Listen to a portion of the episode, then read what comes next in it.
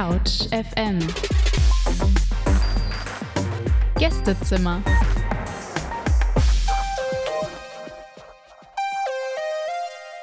Erinnerung, Vergangenheit und Vergessen. Das sind alles drei Sachen, die in Deutschland wichtig sind, wenn es darum geht, was unsere Verantwortung ist. Jedes Jahr gedenken wir hier in Deutschland am 27. Januar den Opfern des Nationalsozialismus. Grund dafür ist die Befreiung der Überlebenden des Konzentrationslagers Auschwitz-Birkenau durch Soldatinnen der Roten Armee am 27. Januar 1945. Ja, herzlich willkommen hier bei Couch FM auf der 91.0 Alex Berlin. Ich bin Athena und ich habe mich fürs heutige Gästezimmer mit der Erinnerungskultur in Deutschland beschäftigt. Dafür habe ich ein Gespräch mit der Zeitzeugin Eva Weil über Zoom geführt. Eva Weil wurde 1935 als Tochter einer jüdischen Familie im niederländischen Arnheim geboren. Ihre Familie kommt aus Deutschland und emigrierte in die Niederlande. Als Eva sieben Jahre alt war, wurde sie mit ihren Eltern im Januar 1942 in das Konzentrationslager Westerbork deportiert. Damals ahnten sie noch nicht, dass sie dort nur knapp dem Tod entkommen. Obwohl mehr als 90 Eisenbahntransporte mit Jüdinnen und Juden sowie Sinti und Roma von Westerbork aus nach Theresienstadt, Bergen-Belsen und in die Vernichtungslager Auschwitz-Birkenau und Sobibor gingen, überlebten Eva Weil und ihre Eltern und werden am 12. April 1945 befreit. Nach dem Krieg studiert Eva Weil in Amerika und in der Schweiz, gründete eine Familie und reist viel. Heute lebt sie in Amsterdam und feiert jedes Jahr mit ihrer Familie am 12. April den Tag der Befreiung. Seit fast 15 Jahren reist die Niederländerin jetzt schon regelmäßig an Schulen und erzählt von ihrer Kindheit, ihrer Zeit im Durchgangslager Westerbork und der Nachkriegszeit. Zuerst nur in den Niederlanden, dann aber auch in Deutschland und jetzt überwiegend in Deutschland und seit der Pandemie auch überwiegend vorm Laptop. Wie die Pandemie ihre Arbeit verändert hat und warum Erinnerungskultur in Deutschland so wichtig ist, hat sie mir in einem Zoom-Interview erzählt. Seit fast 15 Jahren fahren sie regelmäßig an Schulen und erzählen dort von ihrer Kindheit, ihrer Zeit im Durchgangslager Westerbork und der Nachkriegszeit. Zuerst in den Niederlanden und dann auch in Deutschland irgendwann. Was hat sich denn in all den Jahren für Sie verändert in Ihrer Arbeit auch mit Jugendlichen? Also ich, ich, ich muss nur sagen, also ich spreche fast nur für deutsche Schulen und so Institute, äh, die dann weiterleiten an Schulen. Ich spreche fast nicht mehr in, äh, in den Niederlanden, weil ich so bewundere, was man in Deutschland tut so viel gegen das Vergessen. Und das finde ich wird immer mehr. Immer mehr merke ich, dass äh, ja, Schulen und Organisationen, ich bin ja Niederländerin, ne? ich, ab und zu ist es nicht so einfach, um mich in, auf Deutsch richtig äh, auszudrücken.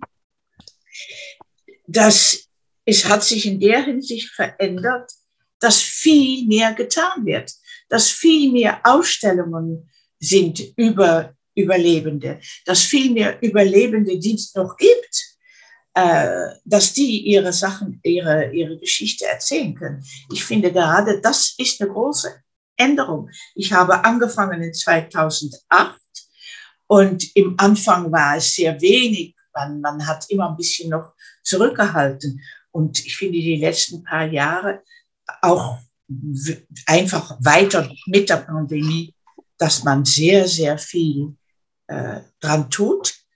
Bücher erscheinen. Es ist unglaublich, was da geschieht. Ich, ich bin da sehr zufrieden, muss ich sagen. Und Sie haben ja jetzt auch dadurch, dass Sie seit sehr, sehr langer Zeit an die Schulen gehen, auch ganz viele verschiedene Generationen schon miterlebt. Also natürlich so aus den letzten 15 Jahren. Ähm, würden Sie denn sagen, dass es da einen Unterschied gibt zwischen den Generationen? Also fühlen Sie da irgendwie, dass sich da was verändert hat oder irgendwas? Wieso soll ich einen Unterschied sehen? Ich meine, junge Leute von 15 sind immer junge Leute von 15.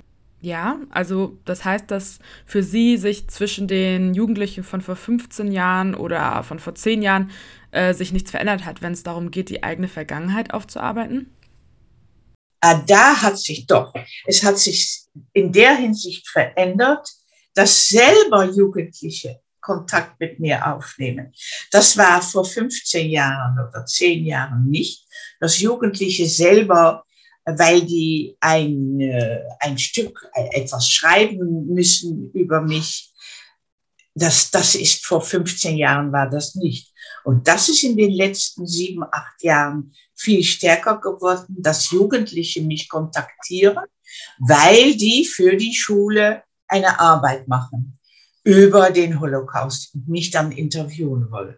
Also das ist eine neue Entwicklung geworden.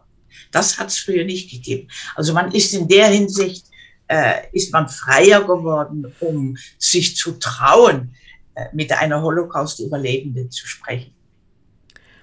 Und das heißt, Sie fühlen also eine positive Veränderung, ähm, wenn es auch darum geht, dass Jugendliche mehr Interesse an dem Teil ihrer oder der deutschen Vergangenheit haben und quasi irgendwie auch aufgeklärter sind? Ja, ich finde es absolut eine positive Entwicklung. Absolut. Mit allem Negativen, was es überall gibt. Nicht nur in Deutschland. Überall äh, gibt es Hooligans, gibt es äh, Kontroversen und äh, das ist überall. Das ist vielleicht in Deutschland etwas stärker. Aber mit der Pandemie auch, dass, dass die Jugendlichen da äh, äh, Judensterne getragen haben und gesagt, ja, wir sind wie die Juden. Aber das hat es auch bei uns gegeben.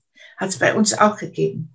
Also das äh, ist überall. Aber äh, es ist wirklich, ich finde, dass es die, das Interesse von den Jugendlichen selber, dass das sehr stark ist. Ja. Besonders in Deutschland. In den Niederlanden, man muss natürlich den Unterschied gut wissen. Die Niederlande waren Opfer. Deutschland war Täter. Und irgendwie, obwohl kein Mensch ist natürlich noch verantwortlich für die Vergangenheit. Ne? Man, man muss nur wissen, was war, damit man an eine gute Zukunft bauen kann. Und, aber in Deutschland spürt man doch das Gepäck, die Bagage. Von was hat mein Urgroßvater gemacht? Das, so ist es. Fast in jeder, in jeder Familie fast ist eine Geschichte. Und das ist natürlich in den Niederlanden ganz anders. Da wird in den Grundschulen unterrichtet und dann nicht mehr so viel später. Und in Deutschland ist es gerade in den Gymnasien, in den äh, späteren Schulen, dass man darüber spricht. Und äh, es, es, ist, es ist ein Riesenunterschied zwischen Deutschland und den anderen Ländern. Und in Deutschland ist man ja auch verpflichtet von der Regierung aus, dass jede Schule Zeit nimmt, um den Holocaust zu besprechen. Das gibt es bei uns nicht. Da ist in, in, in der Grundschule, bei uns sind die Grundschulen sechs Jahre. Und da ist in den letzten zwei Jahren, die fünfte und sechste Klasse, wird, äh, wird es besprochen. Und dann hängt es davon ab, ob die Schulen Projekttage machen. Mhm. Äh, aber es, es ist äh, in Deutschland wirklich sehr, was tut man sehr, sehr viel. Das heißt also, Sie würden sagen, dass die Niederlande von Deutschland irgendwie lernen kann, ähm, wenn es um den Umgang mit der Vergangenheit geht. Würden Sie sagen, dass das andersrum auch gilt? Also gibt es irgendwas, was die Niederlande macht, was Deutschland sich quasi noch abgucken kann oder abgucken sollte? Es ist ganz anders. Es ist ganz anders. Das kann man nicht vergleichen. Mhm. Die Niederlande behandeln also die Besatzung, den Krieg und was den Leuten angetan wurde. Und dann wird auch sehr viel behandelt, die viele Kollaborateure, die es bei uns gegeben hat in den Niederlanden. Also niederländische Nichtjuden, die mit dem Feind zusammengearbeitet haben. Das war ein Riesenthema. Und das wird viel besprochen. man kann es nicht vergleichen. Ich meine, Deutschland waren die Täter und die haben uns unterdrückt. Und darüber wird gesprochen. Und wenn ich für Schulen spreche in den Niederlanden, dann ist es ein ganz anderer Vortrag. Dann erzähle ich ein bisschen von meiner Familie und ich erzähle von Westerbork, was alles geschah. Aber ich erzähle keine deutsche Geschichte. Die wissen von Hitler fertig. Ähm, und dann ist natürlich wie, wie bei jedem Vortrag, dass ich natürlich meine Mission äh, erzähle und sage, ja, was ich will, ist, dass ihr gut nachdenkt, dass ihr äh, Menschen nicht verurteilt, dass äh, gegen Diskrimination in jeder Art. Das ist das Gleiche an beiden Schulen. Aber sonst ist es auch, dass ich den Deutschen sagen will, ihr seid nicht verantwortlich für die deutsche Vergangenheit. Das, das erzähle ich jedes Mal deutlich.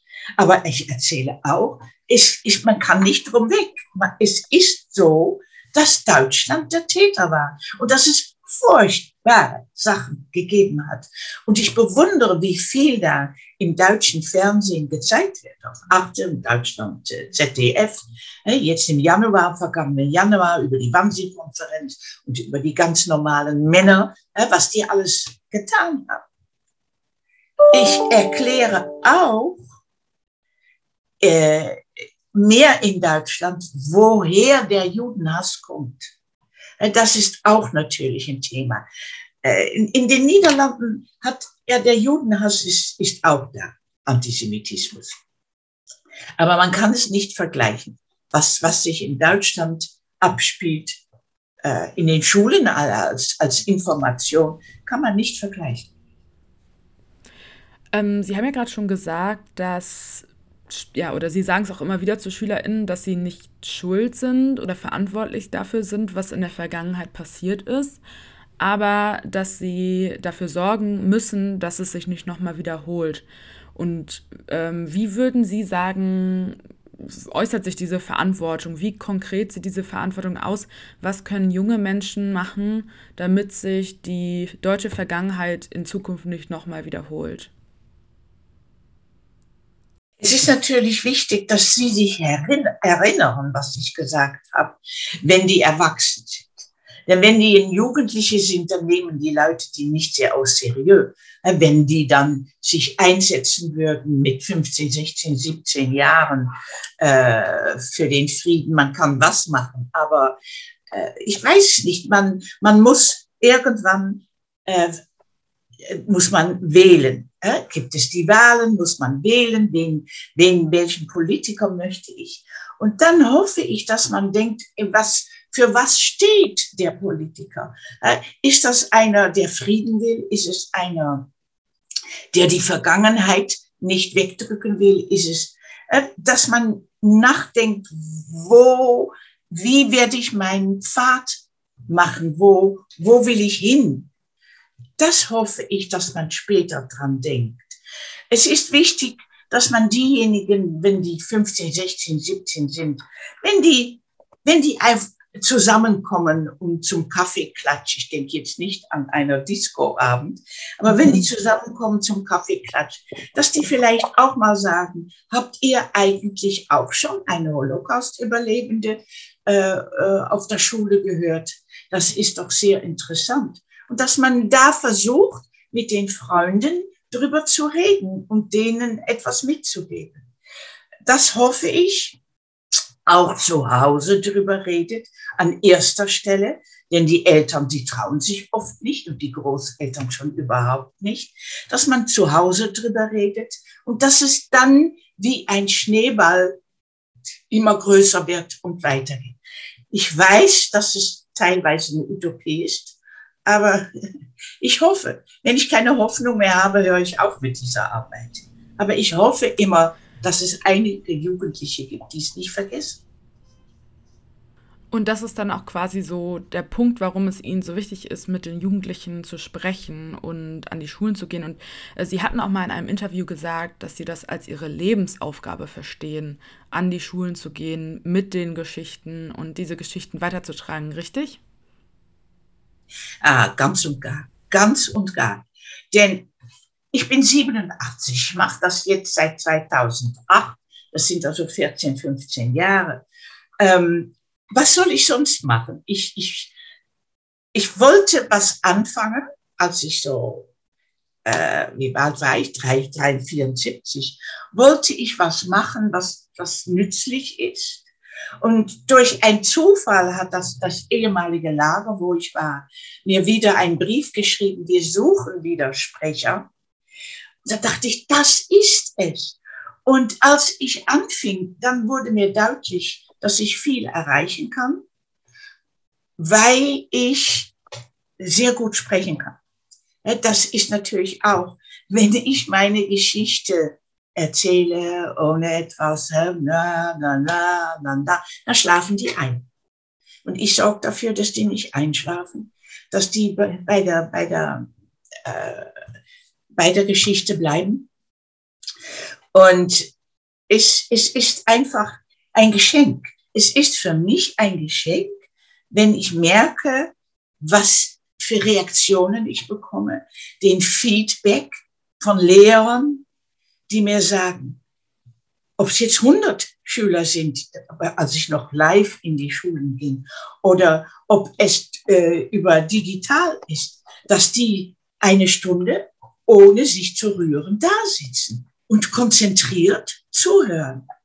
Also das, da bin ich überzeugt, dass da viel hängen bleibt. Und dann, dann bringt mir das so viel. Ich habe jetzt in Berlin ähm, durch ein Institut in Nürnberg. Die, die haben, die müssen für Schulen Sprecher bringen und die kennen mich und die bringen mich. Also da war ich auf Grundschule in Berlin oder die, die jugendlichen Klassen, die so elf, zwölf Jahre. Also was ich da als Rückmeldungen bekam, ja, das ist, das sind Geschenke. Das sind Geschenke. Und da weiß ich, dass einiges kleben bleibt. Und das ist mir wichtig. Dass die doch denken, wenn die in einer Situation kommen, wo die, wo die a priori denken, oh, der ist so schwarz, oh, der kleidet sich so schlecht, dass sie dann denken, nein, ich muss erst die Menschen kennenlernen, bevor ich urteile. Und das ist eine der Sachen, die ich verschiedene Male auch sage, dass man nicht den Menschen verurteilt, ohne den zu kennen.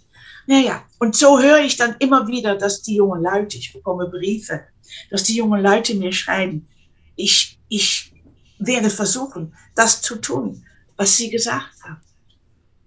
Und das sind Geschenke. Sie haben durch Ihre Arbeit äh, an den Schulen auch einen der direkten Nachfahren des ehemaligen KZ-Lagerkommandanten Albert Konrad Gemmecker von Westerbork getroffen und arbeiten seitdem mit der Enkeltochter von dem Kommandanten Gemmecker zusammen.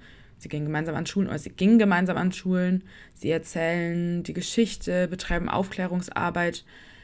Wieso ist diese Zusammenarbeit für Sie so wichtig mit der Enkeltochter? Also für mich war es, als ich vor, vor jetzt ist das, weiß ich, acht, neun Jahre her, dass ich durch einen Zufall den Urenkel von unserem SS-Obersturm für Lagerkommandanten, den Urenkel in, äh, in, in unserem Museum traf und eigentlich dann sofort dachte, seine Großmutter ist also eine Tochter von unserem Lagerkommandanten, der ein Kriminell war. 80.000 Tote hat er auf sein Gewissen. Da habe ich gedacht, seine Tochter, die Oma von diesem Jungen, die muss ein furchtbares Leben gehabt haben. Und das stimmt auch. Und ich, er, ich habe dann Kontakt mit ihr aufnehmen dürfen. Aber sie wollte nicht mit mir auf Schulen. Ich habe sofort gewusst, wenn ich mit dieser Frau die Tochter zusammen Vorträge machen kann, das beeindruckt, das bleibt kleben. Das will ich. Ich will, dass Sachen kleben bleiben, dass man Sachen nicht vergisst. Und, aber sie hat gesagt, niemals würde sie das machen. Wir haben drei Jahre miteinander sind wir äh, in Kontakt geblieben. Sie lebt in Düsseldorf. Sie lebt jetzt in, an der Mosel. Und dann hat sie nach drei Jahren gesagt, dass ihre Tochter vielleicht bereit wäre. Es hat eigentlich auch einen großen Impact, weil sie, die, die, die Enkelin das auch gut erzählen kann. Aber dass wir beide da stehen, in irgendeiner Art sind wir beide Opfer von diesem Lagerkommandanten. Ich natürlich direkt. Auf der anderen Seite wäre die Mutter äh, auch direkt Opfer, weil er hat sie ganz schlecht behandelt, die Familie. Und die haben sehr gelitten darunter nach dem Krieg auch. Aber auch die Enkelin, die auch ohne genau zu wissen, was der, Ur was der Großvater gemacht hat, hat sie gelitten. Und jetzt ist sie im Reinen. Dadurch, dass wir zusammen die Vorträge gegeben haben. Sie weiß natürlich, dass sie nicht dafür verantwortlich ist, aber trotzdem, dass ihr Großvater solche furchtbare Sachen auf sein Gewissen hat, das hat sie furchtbar bedrückt. Und dadurch ist sie jetzt lockerer geworden. Und für die Jugendliche ist das was Tolles. Es ist was Tolles, wenn sie ihre Geschichte erzählt. Und ich meine, es ist. Das bleibt kleben. Und darum geht es mir. Es geht mir darum, dass die Jugendlichen nicht vergessen. Und ich habe im Anfang, als ich anfing zu sprechen, habe ich für alles gesprochen. Der Rotary Club, der Lions Club, der, die, der, der, der, äh, der, die protestantische Kirche, die jüdische Kirche. Und ich habe entdeckt, das ist nicht meine Zielgruppe. Denn die sitzen und haben einen Abend so, ah ja, ah ja. Nein, ich will die Jugendlichen. Die sind die Zukunft. Und deswegen spreche ich nur noch für Jugendliche. Und konnten Sie Ihre Zusammenarbeit mit der Enkeltochter während der Pandemie auch weiterführen? Also konnten Sie das auch online machen, sich online dazuschalten und die Geschichten online erzählen? Ah, digital konnten wir sehr viel machen. Sie, sie, ich ich habe sehr schnell gelernt, wie das digital geht, weil mhm. die von meinem Museum Westerbork von dem ehemaligen Lager. Die haben sofort angefangen digital. Und da ich doch einigermaßen immer gut mit Computers war, habe ich da mitgemacht, sehr viel, in den Niederlanden dann. Und, ähm, und da habe ich die Anke Witter gefragt, du, können wir das zusammen machen? Und wir haben uns darauf eingestellt. Wir haben zusammen verschiedene Vorträge gegeben. Aber sie lebte in Neukirchen-Flü und war dort Grundschullehrerin auf einer Montessori-Schule. Aber sie ist umgezogen äh, in die Schweiz. Äh, sie hat einen neuen Lebensgefährten und sie ist nicht mehr in, in Schulen tätig, also sie hat nicht kein Frei mehr und äh, wir machen noch sehr wenig. Aber wir machen einmal im Monat und wir sind sehr befreundet. Und ich habe, ich war mit einem Schweizer verheiratet. Ich habe einen Sohn in der Schweiz und das ist 20 Minuten entfernt von wo die Anke Witter wohnt. Also wir treffen uns jedes Mal, wenn ich in der Schweiz bin. Sowieso. Und wir machen weiter. Wir machen weiter. Ich lasse ich lass die nicht los. Sie haben ja auch gerade schon erzählt, dass die Pandemie alles digitaler gemacht hat. Es ist bei Ihnen alles digitaler geworden. Sie mussten die Technik komplett neu lernen. Sie mussten lernen, wie man Meetings macht äh, und so weiter. Wie hat die Pandemie denn Ihre Arbeit anders beeinflusst, also verändert, beziehungsweise wie hat sich die Art und Weise, wie Sie Ihre Geschichte erzählen, verändert? Für mich hat nichts geändert. Für die Schüler hat es geändert. Mhm. Denn es, es, es, ist, es ist sehr schön. Ich habe im, im Anfang, als dann digital kam, da war ein Berufskolleg in Kleve, die haben das sofort aufgepackt. Und da sagte mir der Lehrer, ich habe hier drei Schüler, die haben Sie schon eher gehört auf einer anderen Schule in Goch. Und die werden dich jetzt, jetzt wieder hören, digital. Da habe ich gesagt, das finde ich interessant. Ich will wissen, was für Unterschied es ist. Und da bekam ich hinterher den Feedback und das war so interessant. Die sagten, eigentlich war für uns digital deutlicher. Jetzt haben wir die Fotos, die Bilder viel besser gesehen, als wenn sie da sind. Und dann habe ich kapiert, wenn ich auf der Bühne stehe und da neben mir, da ist das große äh, Tuch mit meinen meine Bilder, denn ich habe 35 äh, äh, Bilder, die ich zeige, dann schaut man paar Sekunden auf die Bilder und dann wird man weggezogen, weil ich da stehe. Man kann nicht um mich herum, wenn ich da stehe. Und dann schaut man nur ab und zu auf die Bilder. Und das war mir so deutlich, dass es viel besser ist, wenn ich die Vorträge äh, digital mache. Denn dann sehen die die Bilder viel besser. Ich bin klein im Bild und das reicht. Und wenn die Fragenrunde kommt, dann ist es so, wie wir jetzt da sitzen, ist groß. Ja, dann sind die Bilder weg und dann können die mich größer sehen. Der Nachteil für die Jugendliche ist, sie können keine Selfies mit mir machen. Das ist der einzige Nachteil. Aber es bleibt genauso kleben. Meine Stimme, alles ist da.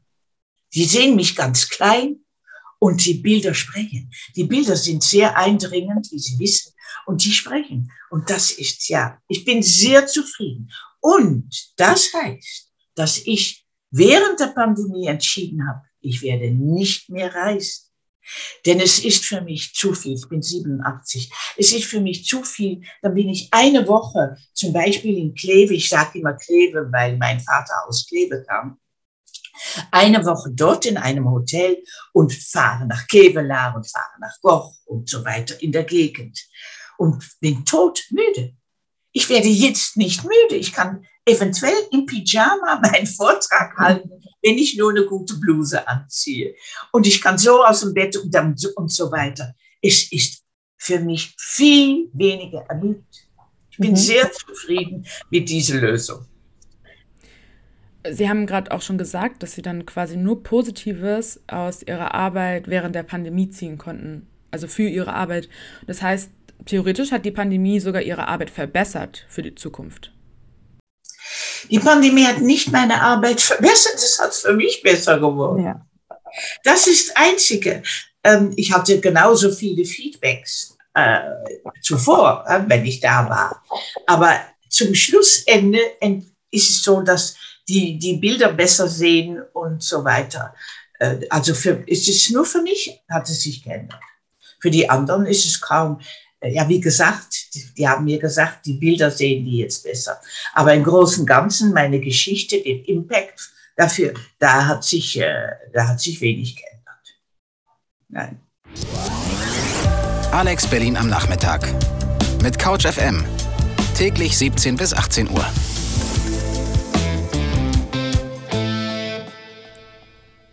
Ihr hört CouchFM auf der 91.0 Alex Berlin. Ich bin Athena und ich habe mich im heutigen Gästezimmer mit Erinnerungskultur in Deutschland beschäftigt und dafür ein Gespräch mit der Zeitzeugin Eva Weil geführt. Eva Weil ist mit sieben Jahren ins Durchgangslager Westerbork gekommen und hat überlebt.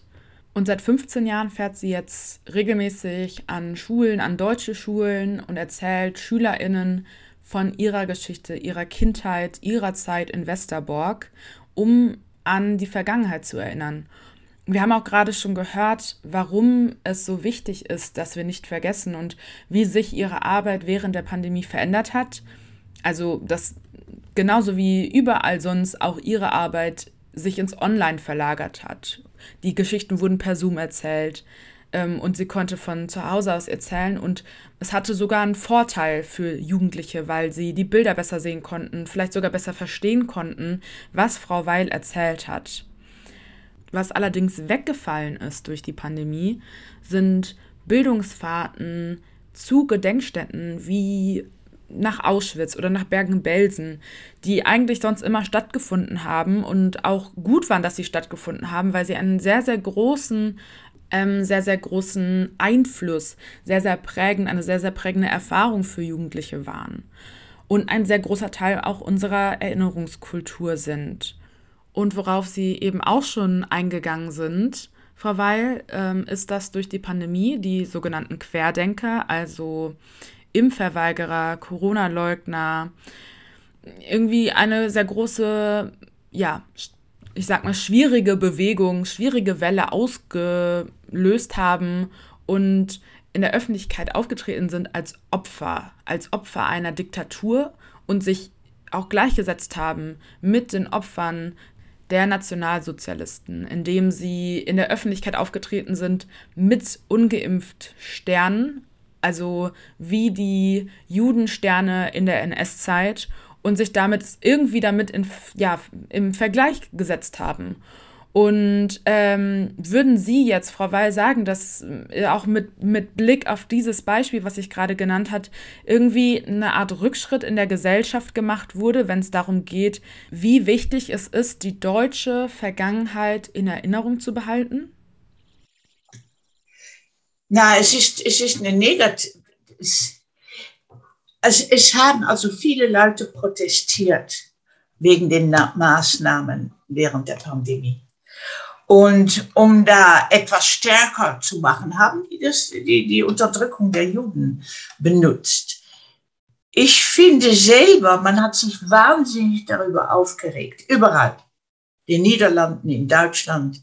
Die Juden hauptsächlich haben sich. Ich war in der Hinsicht viel milder. Denn ich habe gesagt, die Jugendlichen, die wissen nicht genau, was es war. Die haben da irgendwas gesagt für die Unterdrückung sind Juden. Na, das stimmt ja, die Juden sind ja immer unterdrückt worden. Und die haben das ohne genau zu wissen, wie schwer dieses Thema, wie beladen dieses Thema ist, haben die das benutzt. Und ich habe mich längst nicht so aufgeregt, nachdem ich drüber nachgedacht hatte. Und es ist auch in den Niederlanden ein wunderbares Beispiel es war in einem kleinen Fischersdorf, wo eine Gruppe von Jugendlichen äh, auf die Straße gegangen ist in Nazi äh, Uniforme, so sechs, sieben Jugendliche von 17, 19 bis 19 Jahren in Nazi-Uniforme und da gesagt haben, wir sind und so weiter die, äh, die, die, die Generation und wir unterdrücken und die anderen sind unterdrückt. Und da hat unser Museum Westerbork eine tolle Idee gehabt. Die haben mit, natürlich in dem Dorf mit der Leitung gesprochen und haben gesagt, wir würden gerne diese Jugendlichen aufklären. Und dann haben die eine Holocaust-Überlebende geschickt und die hat die Jugendliche aufgeklärt. Dabei war ein Lehrer von einer Mittelschule, Gesamtschule. Und die Jugendlichen, die waren ganz kaputt. Die haben gesagt, wir haben das nie gewusst. Wir hatten keine Ahnung, wie schlimm es war und so weiter. Und der Lehrer, der hat dann gesagt, wir werden jetzt oft Holocaust-Überlebende, solange es die noch gibt, einladen, um für unsere Jugend zu sprechen. Das ist der, die einzige Antwort. Und es tut mir so leid, dass all, all diese ja, die Juden und, und die, die unterdrückt waren, sich so aufgeregt haben, statt denen zu sagen, jetzt kommt, wir werden erklären, was geschah, warum ihr das nicht tun sollt. Das hatte ich sofort das Gefühl.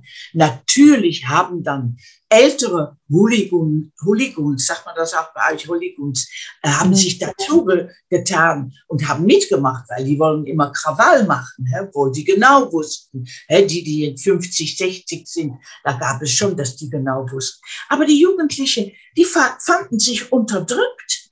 Naja, und das war für die synonym mit äh, Unterdrückung äh, während der Nazis. Also ich habe das etwas anderes gesehen und ich glaube, ich, ich, ich sehe es richtig. Das heißt, dass Sie das auch als Aufgabe jüdischer Menschen verstehen, andere Menschen über die Geschichte aufzuklären? Natürlich sehe ich das, wenn möglich, wenn man die Chance bekommt. Natürlich sehe ich das und das wird auch versucht, das wird auch probiert, um überall äh, aufzuklären. Es gelingt nicht immer. Äh, es, es spielt noch was. Und das ist natürlich Israel. Das spielt sehr stark mit, dass die auch sagen, ja, und die Palästinenser und so weiter. Äh, das spielt mit, äh, dass die Juden nicht immer die Möglichkeit bekommen, um die anderen aufzuklären. Weil man dann mit Vorwürfen kommt, ihr Juden, was tut ihr jetzt? Aber es ist ein Riesenunterschied zwischen Israel, die Regierung, oder Israel, das schöne Land und die Juden, die dort leben.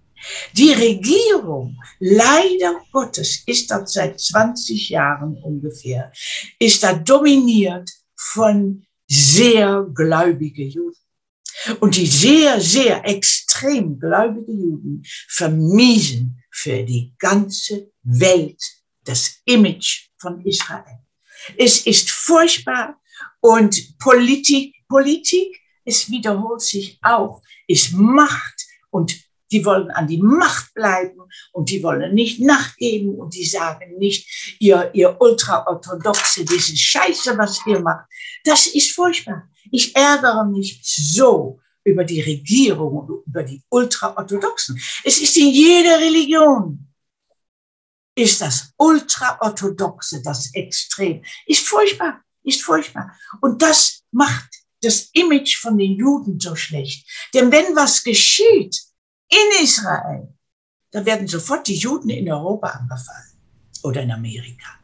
Und das darf nicht sein. Und das benötigt auch Aufklärung, dass es ganz verschiedene Sachen sind. Es ist die Regierung, es sind die Ultraorthodoxen. Ich würde die am liebsten auf eine einsame Insel schicken. Wer bin ich? Furchtbar es kommt ja auch immer wieder, immer wieder häufiger vor, dass gesagt wird, ja, mittlerweile ist die ganze NS-Zeit so lange her und es sind so viele Jahre vergangen und irgendwann müssen wir auch mal einen Schlussstrich ziehen. Äh, glauben Sie, dass ein Schlussstrich gezogen werden kann? Vor allem wenn wir jetzt so betrachten, dass immer wieder Antisemitismus aufschwappt, vor allem wenn es um Israel-Kritik geht, wenn es um Krisen geht, wenn es um Unterdrückung geht, glauben Sie, dass jemals ein Schlussstrich möglich ist? Nein, also das, die wollen es, natürlich wollen die irgendwann sagen, es ist jetzt so lange her. Aber da muss man erklären, warum es keinen Schlussstrich geben darf. Weil dieser Weltkrieg so einmalig war. Das Einmalige, was noch nie zuvor geschehen ist, das ist, dass anderthalb bis zwei Jahre gearbeitet wurde, Vorbereitungen für die Endlösung. Das hat es noch nie gegeben.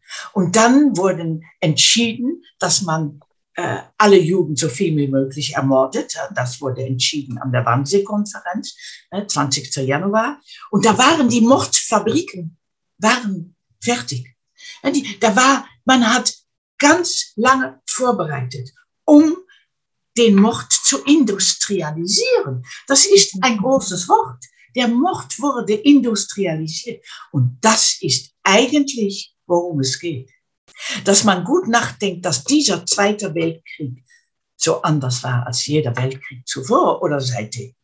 Und das ist das Wichtige, dass man weiß, dass, dass, dass man nachdenkt, bin ich bereit, um einfach Menschen in, in, in, in die Gaskammer zu schieben oder zu ermorden?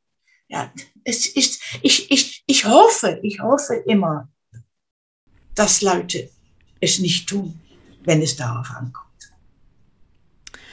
Ähm, man sieht ja auch, also eigentlich will ich jetzt nicht politisch werden, aber vielleicht können Sie da auch noch was ein bisschen zu sagen. Es hat auch was mit Erinnern zu tun. Man sieht ja auch im Zusammenhang jetzt mit dem Krieg gegen die Ukraine, dass auch immer mehr Antisemitismus hochkommt, also Beschuldigungen von Russlands Seite aus, dass zum Beispiel Zelensky antisemitisch ist oder dass in der Ukraine super viele Nazis leben, obwohl zum Beispiel auch Zelensky selbst Jude ist oder jüdisch ist. Ähm, und man dann irgendwie das Gefühl bekommt, dass andere Länder nicht wirklich aus der Vergangenheit gelernt haben und Deutschland total viel macht, wenn es darum geht, die eigene Vergangenheit nicht zu vergessen und daran zu arbeiten, dass in Zukunft auch die Vergangenheit immer präsent ist. Ähm, und das sieht man oft in den Nachbarländern eben nicht, würde ich sagen. Würden Sie denn sagen, dass andere Länder, auch in Europa, und Sie haben ja auch gerade schon über die Niederlande gesprochen, ähm, was daraus lernen können, wenn es um die Vergangenheit geht? Also Länder wie Russland, wie die Ukraine oder ganz Europa generell, dass sie auch daran arbeiten müssen, diese Vergangenheit aufzuarbeiten? Natürlich, natürlich soll jeder daran arbeiten. Was passiert, was Russland getan hat, so viel ich mitgekriegt habe. Die haben einfach gesagt, Ukraine, die sind noch voll mit Nazis. Die sind noch voll mit Nazis, die muss man, die muss man entnazifizieren. Es ist natürlich ein, ein, eine blöde, blöde Behauptung, denn es leben gar keine Nazis mehr. Es gibt vielleicht noch drei. Es leben keine Nazis mehr. Was Russland tut, wenn ich, ich kann nicht gut drüber sprechen, denn ähm, es tut mir so, so weh, was da geschieht. Und ich kann, ja, heutzutage kriegt man nicht mehr so viele furchtbare Bilder, aber im Anfang war es so schlimm, ich konnte mir das nicht ansehen. Aber es, es war früher so, Putin ist verrückt. Ich meine, ich weiß auch nicht, was sich da abspielt. Es macht, Macht, Macht ist genauso schlimm wie Religion. Ähm, äh, früher haben die Ukraine kollaboriert mit den Deutschen äh, im, im Zweiten Weltkrieg. Und das ist bekannt. Die waren schlimmer als die Deutschen. Die haben die Juden noch Schlimmeres angetan als die, als die Deutschen. Das ist bekannt. Aber es leben genauso gut, wie ich in Deutschland sage, ihr seid nicht verantwortlich für die Vergangenheit, gilt das Gleiche für Ukraine. Die sind nicht verantwortlich, da ist niemand mehr. Zelensky ist eine andere Geschichte. Zufällig ist er Jude. Er missbraucht das. Denn während seines Regimes, als er, er ist ja erst zweieinhalb, drei Jahre da, Israel wird immer beschuldigt von den Vereinigten Nationen. Für was auch? Da ist jeden Augenblick, muss da abgestimmt werden für irgendeine Bestrafung. Die Ukraine unter Führung von Zelensky hat von den 13 Mal, das unter seiner Führung Abstimmung war, elfmal gegen Israel abgestimmt also mit den anderen bestimmt, gegen Israel. Ja? Zweimal hat er sich enthalten von Stimmung. Nicht einmal hat er Israel unterstützt. Und währenddem, ich weiß, dass ich mich jetzt auf gefährlichem Gebiet begebe, aber wer, das ist bekannt, während Jetzt, als der Krieg anfing, hat er Israel gebeten um Hilfe. Bitte hilft, schickt mir, schickt mir. Israel hat es nicht gemacht. Nicht so sehr wegen diesen Sachen, dass er 13 Mal nicht Israel unterstützt hat. Aber Israel ist ja das einzige demokratische Land im, im Mitten Osten dort und wird von Syrien und überall angefallen. Und Russland hat dafür gesorgt, dass die Länder sich ein bisschen zurückhalten. Und deswegen kann Israel sich nicht ganz gegen Russland kehren. Die helfen Ukraine, ich weiß nicht genau wie, aber die helfen mit bestimmten Mitteln, aber die können nicht viel machen. Das ist Politik. Aber Zelensky, ich meine, ich finde es furchtbar, was da passiert. Ich finde es wahnsinnig schlimm. Aber Zelensky ist, äh, ist kein guter Jude in der Hinsicht. Mhm. Ähm, Sie haben ja auch gerade schon darüber gesprochen, also zum Thema Bestrafung. Und wenn wir jetzt mal hier in Deutschland gucken, kommt es immer wieder vor, also alle paar Jahre, dass es ja wie so eine Art Medienereignis schon fast ist, dass eine super alte Person, teilweise 99 Jahre, 98 Jahre, äh, mit einer NS-Vergangenheit also ehemalige KZ-Beauftragte, irgendwelche Kommandanten, irgendwelche Wächter, die da beschäftigt waren, ähm, die werden super medienpräsent ähm, bestraft. Diese Gerichtsverhandlung wird verfolgt und diese Bestrafung wird ähm, verfolgt. Und dann gibt es total viele Stimmen, die sagen, wieso bestrafen noch so alte Menschen? Die sind so alt, wieso sollten sie ihre letzten Jahre noch hinter Gittern verbringen? Und dann gibt es aber auch die Gegenposition. Viele Leute, die sagen, das ist richtig, dass wir die Menschen bestrafen und äh, das sollte man egal welches Alter machen. Wie empfinden Sie das persönlich? Genau, Wie lange? Ich finde genau das. Ja? Wenn, man, wenn man dann das Glück hat, dass man die noch packt, denn die anderen bekommen Schiss, die anderen bekommen Angst, die noch alt sind, die zehn, ne, die noch alt sind, äh, 99 Jahre, die denken, oh, um Gottes Willen, jetzt werde ich gepackt, das finde ich schön.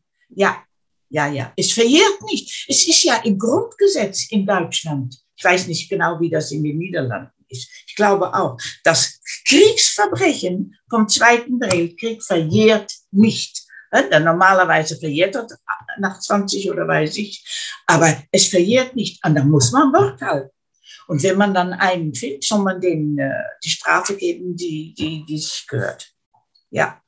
Auch wenn es vielleicht eine symbolische Strafe ist, dass er sein, sein Haus nicht mehr raus darf. Äh? Er darf sich nicht mehr frei bewegen, aber er darf zu Hause sterben. Okay, aber nicht mehr frei bewegen. Klar, ja. da bin ich für. Äh, leider ist es ja auch so, dass mit der Zeit, die vergeht, ähm, die Zeitzeugen auch immer älter werden und nicht für immer sprechen können und nicht für immer ihre Geschichten erzählen können. Ähm, und sie haben ja auch eine Kooperation mit dem Verein Zweizeugen und sagen immer, sobald man ihre Geschichte gehört hat, wird man quasi automatisch zum Zweizeugen. Glauben Sie, dass es eine gute Alternative zu Zeitzeugengesprächen ist für die Zukunft? Es gibt nichts anderes. Es gibt nichts Besseres. Wir haben nicht das ewige Leben. Auch ich nicht.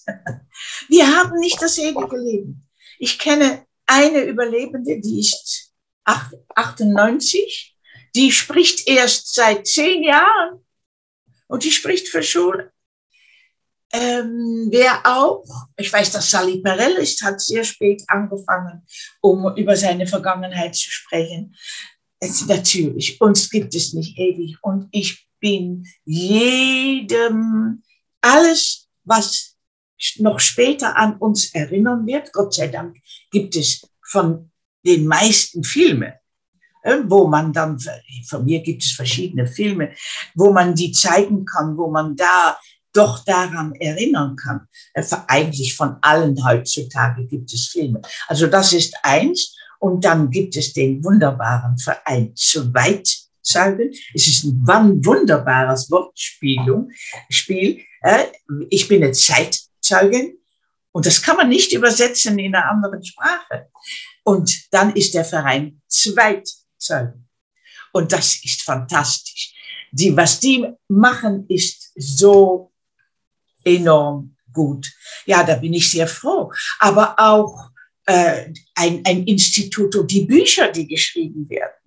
Es sind zwei Lehrerinnen, die machen ein Jugendbuch über mich für Jugendliche ab acht Jahre. Und das ist fast fertig. Und äh, in, in Nürnberg ist ein Verein und die haben bereits ein Buch über auch die NSU-Verfahren, was da ist, und äh, über die äh, Zeitzeugen. Also alles hilft. Aber wir können keine Wunder, ich meine, wir haben nicht das ewige Leben. Aber mhm. alles, was erinnern kann, ja, das hilft. Ja. Und wir haben uns ja auch schon darüber unterhalten, was Deutschland an Aufklärungsarbeit betreibt, wenn es um die Vergangenheit geht und wie sich das in den letzten Jahren verändert hat und vor allem, wie sich das während der Pandemie auch für Sie verändert hat. Glauben Sie, dass Deutschland aus seiner Vergangenheit gelernt hat und quasi einen Mehrwert aus der Vergangenheit ins Heute ziehen kann? Ja, ich denke schon, dass Deutschland gelernt hat. Ich, ich, ich bin überzeugt. Es ist natürlich wohl ein großer Unterschied zwischen Ostdeutschland und Westdeutschland. Mhm. Ich, äh, ich weiß, dass in Ostdeutschland ist natürlich die Geschichte von der DDR ist natürlich sehr wichtig. Und die meisten Zeitzeugen sind aus der DDR, die dort sprechen. Da kommt man als jüdische Überlebende nicht so schnell dran.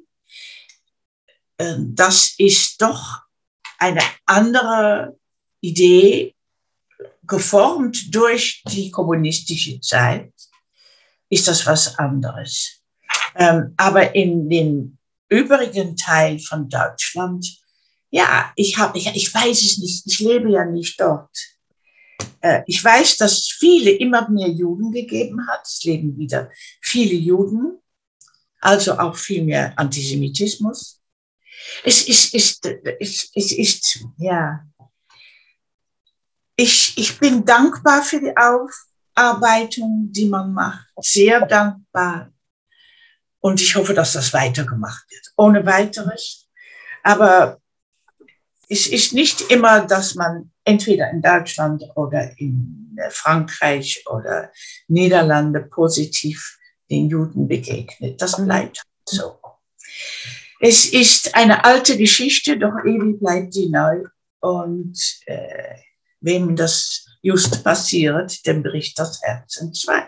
Und mir bricht das Herz oft in zwei, wenn ich sehe, was geschieht. Aber ich, ich, ich selber kann natürlich nichts dagegen tun. Ich kann, ich will auch nicht mehr das ganze Leid auf die Schulter nehmen. Ja, ich will ja. nicht genau mich mit allem abhalten, was sich da abspielt. Ich werde verrückt. Es ist halt so. Und ich weiß, dass auch viele aufklären. Eine sehr Person, interessante Person lebt in Berlin, den Mansour, ein Palästinenser. Er hat, er tut viel für Aufklärung, um den Palästinensern zu sagen, die Juden sind genau wie wir. Ist verrückt, was der Mann tut. Und ähm, solche Leute braucht man. Er, er ist sehr mutig, was er tut, um gerade den, den, den Arabern zu erzählen, seine Geschichte, erzogen mit Hass, Judenhass in Palästina. Und dann hat er in Tel Aviv studiert. Und da hat er entdeckt, dass er, dass es genau seine Freunde sein können. Und er hat Freundschaften angeknüpft. Dann ist er emigriert nach Deutschland und dann hat er das angefangen. Also es ist, das ist wichtig. Solche Leute braucht man. Es, äh, man muss einfach weitermachen. Ich bin natürlich nicht modern in der Hinsicht, dass ich denke wie jemand, der 25, 30 ist. Mhm. Ich denke natürlich wie eine alte Frau, äh, die hofft, dass man nicht noch einmal zu so einer Geschichte fähig ist, dass die Menschen nicht fähig sind, dass ein Land wie Russland das wieder tut, aber dass die Menschen nicht fähig sind, um den anderen das anzutun. Menschen, ja. Es ist nicht schön, wenn man darüber nachdenkt. Haben Sie denn irgendwelche Wünsche oder Hoffnungen für die Zukunft, vor allem wenn es halt darum geht, wie man sich in Zukunft erinnern kann? Ja, ich finde, was Deutschland tut, fantastisch und dass Sie dieses Thema aufgreifen. Ich meine, Sie waren Studentin, als Sie mich gehört haben. Ja. Und Sie, Sie haben mich nicht vergessen. Besseres Beispiel kann ich doch nicht hier geben. Sie dachten, die Eva Wey, mein Studium, ich muss was tun Eva Wey, die habe ich gehört. Die kann was erzählen. Die kann meine Fragen beantworten. Ein besseres Beispiel, meine liebe Athena, haben wir doch nicht. Ja, ich finde, das ist auch eigentlich ein ganz schönes Fazit. Also, ich finde es auf jeden Fall super spannend, was Sie erzählt haben. Vor allem auch spannend zu hören, dass die Pandemie dann doch was Gutes ähm, für Sie hatte, vor allem für Ihre Arbeit hatte und dass, obwohl es irgendwie viel, viel mehr antisemitische Anfeindungen immer wieder gibt, sie doch hoffnungsvoll in die Zukunft, Zukunft gucken, hoffnungsvoll, wenn es um die jüngeren Generationen geht. Und das ist ja irgendwie schön zu hören, dass ähm, auch Deutschland ihrer Meinung nach eine sehr gute Arbeit leistet, wenn es darum geht, ähm, an, die, zu, an die Vergangenheit zu gedenken in der Zukunft. Und das ist ja auch am Ende des Tages der Punkt. Das ist ja das, was wir uns fragen. Wie können wir in Zukunft erinnern? Wie kann das weitergehen? Wie können wir als Individuen daran arbeiten, etwas daran zu ändern, dass wir ähm, nicht vergessen und dass die Vergangenheit präsent bleibt? Und ähm, ja, dass wir antidiskriminierend auch miteinander leben können und alle Leute willkommen sind. Deswegen super spannend von Ihnen zu hören. Ähm, möchten Sie noch etwas anmerken zum Schluss? Ich, ähm, ich bin zufrieden mit der Arbeit, die ich bekomme. Ich habe wieder neue Schulen. Es sind Schulen, die abgefallen sind, weil die nicht digital machen okay, ich war sehr enttäuscht, aber es ist halt so, ich habe so viel andere und, und Jugendliche. Äh, ich, ich kann nur sagen, dass ich für mich hoffe, dass ich noch viele Jugendliche erreichen kann. Das hoffe ich.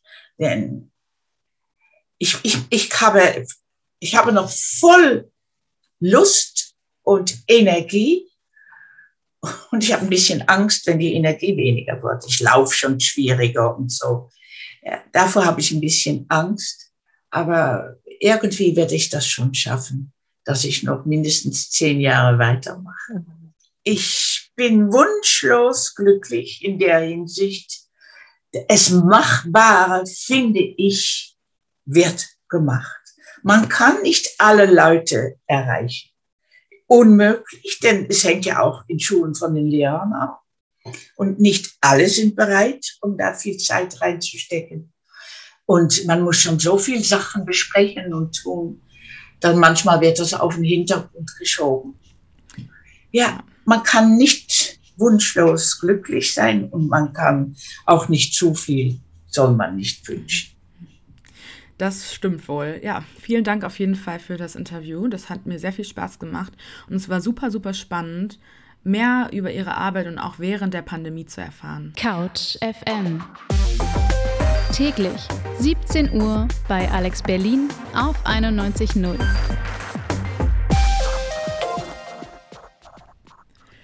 Durch die Pandemie ist also nicht nur die Uni online geworden, auch Eva Weils Arbeit als Zeitzeugin äh, die ihre Geschichte erzählt, ist digital geworden. Und wie wir auch gerade gehört haben, hat es sogar auch Vorteile, nicht nur für sie, auch für die Schülerinnen. Also sie konnte in Amsterdam bleiben und ihre Geschichte von zu Hause erzählen. Und die Schülerinnen können vielleicht sogar die Geschichte besser verstehen, dadurch, dass es halt online stattfindet. Und so habe übrigens auch ich Frau Weil kennengelernt. Sie war damals bei mir in der Schule und hat ihre Geschichte erzählt. Die habe ich mir dann zweimal angehört und dann habe ich vor zwei Jahren auch schon mal ein Interview mit ihr geführt und über die Wichtigkeit von Erinnerungskultur in Deutschland gesprochen. Äh, und ich kann es auch wirklich jedem empfehlen, der noch nie eine Zeitzeugin, einen Zeitzeugen gehört hat, wie er seine Geschichte erzählt, ist es super, super spannend. Und solange wir es noch machen können, ist es wirklich, wirklich zu empfehlen, es zu machen, sich anzuschauen und sich die Geschichte von den Menschen selbst erzählen zu lassen, weil es ist ein sehr, sehr großer Teil der deutschen Geschichte und es ist super wichtig, dass dieser Teil nicht vergessen wird, sondern mit in die Zukunft genommen wird. Was man natürlich auch machen kann, um sich zu erinnern, ist zu Kundgebungen zu gehen, Museen zu gehen, auf Gedenkstättenfahrten zu gehen, wie wir auch besprochen haben, nach Auschwitz zu fahren oder nach äh, Bergen-Belsen zu fahren, weil diese Museen sind teilweise super gut aufbereitet, dass man echt einen sehr, sehr eindrücklichen und auch traurigen Einblick bekommt, wie es vor 80 Jahren aussah. Und man muss sich das ja auch mal vor Augen halten, dass diese ganze Geschichte nicht mal 80 Jahre her ist teilweise, dass vielleicht sogar unsere Großeltern in der Zeit geboren wurden und es quasi nicht mal ein Menschenleben her ist, dass das alles passiert ist. Und deswegen finde ich auch, dass es total wichtig ist, dass wir uns daran erinnern und dass wir das mit in die Zukunft nehmen. Falls euch das Interview mit Frau Weil, das Gespräch mit Frau Weil gefallen hat, dann könnt ihr euch das auch gern nochmal anhören oder vielleicht habt ihr auch nur einen Teil gehört und wollt es ähm, vollständig hören. Das könnt ihr auf unserer Website machen unter www.couchfm.medienwissenschaften-berlin.de oder auf unserer Soundcloud-Seite. Da ist dann auch die ganze Sendung, das ganze Gespräch hochgeladen. Und ansonsten bleibt mir auch nicht mehr viel übrig, außer mich zu verabschieden und euch einen schönen Abend in den Donnerstagabend zu wünschen. Wir hören uns das nächste Mal morgen ab 17 Uhr hier wieder bei 91.0 Alex Berlin mit unserem Freitagmagazin.